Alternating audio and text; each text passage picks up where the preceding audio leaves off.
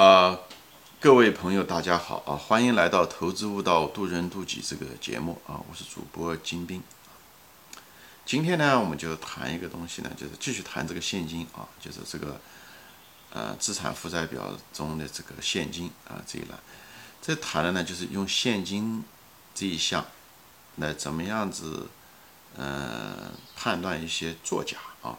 因为现金这个栏目吧，因为它涉及到东西很多，对吧？讲过现金，嗯，涉及到企业的经营的方方面面，对的，各种收入，对不对？影响这个现金的这个这个账号，呃呃，以后那个各种费用的减少，对，花出去也会影响这个现金，对不对？这个项目，对吧？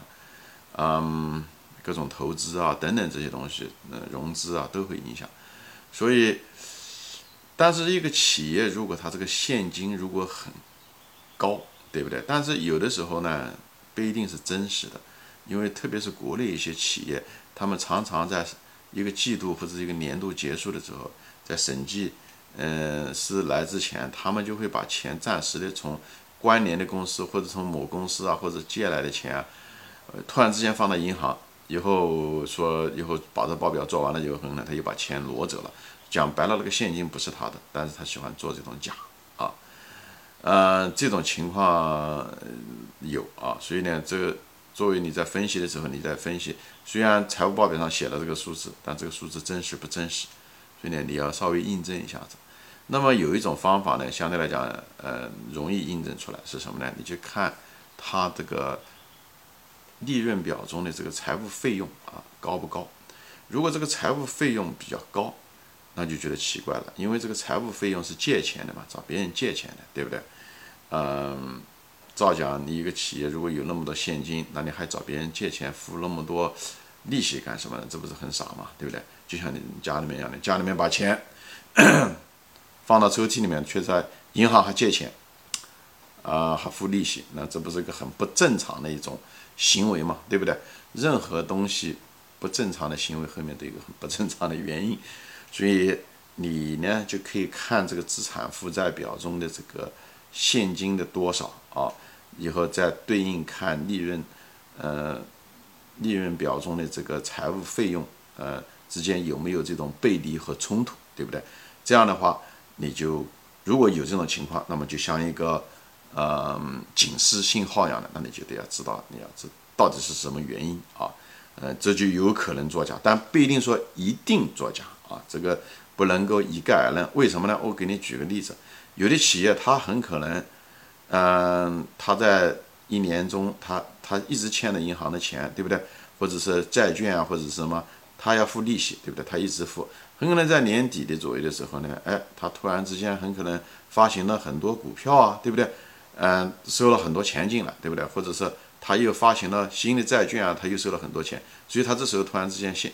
这个资产负债表中，他这个现金这个账号突然之间多了很多，那么这种情况它是一种正常的一个合理的，所以呢，你得要看这个季报和年报中，哎，它什么这个这段时间啊年底的时候，它有没有过这种行为？因为这东西都都需要呃上报的啊，所以呃，但是这种这个看这个呃资产负债表上的现金和这个。呃，财务费用啊，就是利润表中的财务费用，这个东西还是个必须必须做的功课。